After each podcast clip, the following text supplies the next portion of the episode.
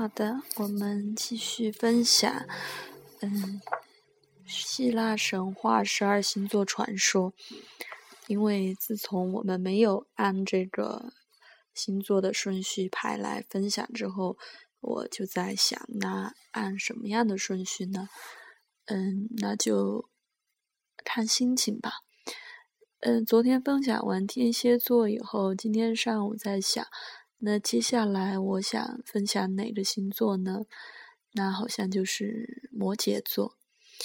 嗯，因为我最初启蒙我对占星感兴趣的，就是一位摩羯座的朋友，而且是我觉得是非常典型的老摩羯。那今天傍晚的时候呢，又和一位新认识的，嗯。做手作的一个可爱的摩羯座的女孩，嗯，聊了一下关于她的星盘，那就更加确定了。呃，今天晚上我们就来分享一下摩羯座的传说。牧神潘恩是神使赫尔墨斯的儿子，与其他神的子女们不同。潘恩没有同他们一样美丽非凡的容貌，甚至有些畸形和丑陋。他是半人半兽神，头上长了一对羊角，身上长着羊腿和羊尾巴。对自己的长相，潘恩从来就非常的自卑，常常独自躲在树林里不敢出来。牧神潘恩一直尽职、尽忠职守地看守着天帝宙斯的羊群、牛群。照料着他们，那些动物也很喜欢潘恩，听从他的命令。身为牧神的潘恩，同时也是山林之神。繁茂的森林、广袤的田野、壮阔的群山，都是他的家。他也深深爱着我们，他也深深爱着他们。当他在林间行走的时候，他几乎可以忘记自己丑陋的长相。其实。牧神潘恩内心善良而柔软多情，他有极高的音乐天赋，用最普通的芦笛就可以吹出悠扬动听的曲子。他的声音浑厚饱满，可因为对自己的长相极度自卑，他从来不敢与其他的神一起在神殿上引吭高歌。其实他的歌声比其他任何的神都更加有震撼力。潘恩最喜欢的还是吹芦笛，一个人静静地坐在清澈见底的小溪边，各种颜色鲜艳的小鱼轻巧地在水里游动着。放眼望去，是一望无垠的翠绿色的青草地，在地平线的衔接处与蔚蓝的天空连接在一起。天帝宙斯的羊群、牛群在潘恩的照看下，一个个都膘肥体壮。毛色光亮，悠闲自在地吃着青草，陶醉于此情此景。潘恩会情不自禁地吹奏起芦笛来，千回百转，委婉悠扬的飘飘仙乐把仙女们都吸引了过来。他们循着声音而来，那乐声沁入了他们的心脾，他们深深迷恋其中，不由自主地想去寻找声音的来源。他们幻想着，这样的音乐一定是由一位魅力非凡的男子吹奏出来的，就如同乐曲本身一般。慢慢的，他们靠近了潘恩。当他们听看到乐曲居然来自样貌如此畸形丑陋的半人半兽神时，都惊讶得一句话都说不出来，更谈不上赞美的言辞了。他们掉头就跑，早已顾不上曾经令他们痴迷的音乐了。从此以后，仙女们只会远远地聆听潘恩略带忧愁的笛声，却从来不会靠近他了。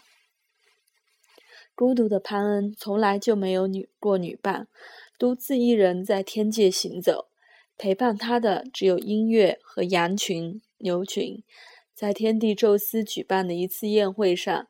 他邂逅了一位演奏竖琴的仙女，那位仙女在音乐上的高超造诣让潘恩羡慕不已，而仙女超然的美貌和优雅的身姿更是让潘恩迷恋到无法自拔。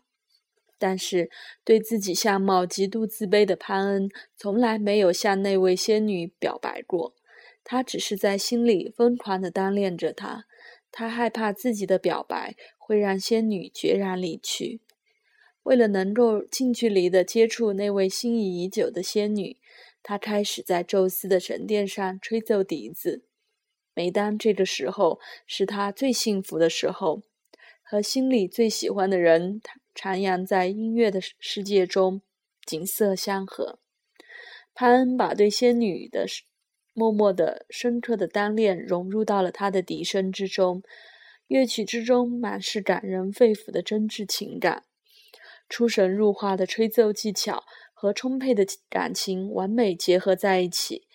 在座的各位神仙无不为之动容。吹奏完毕，静默片刻之后，众神全都起立，神殿里响起如雷贯耳的掌声。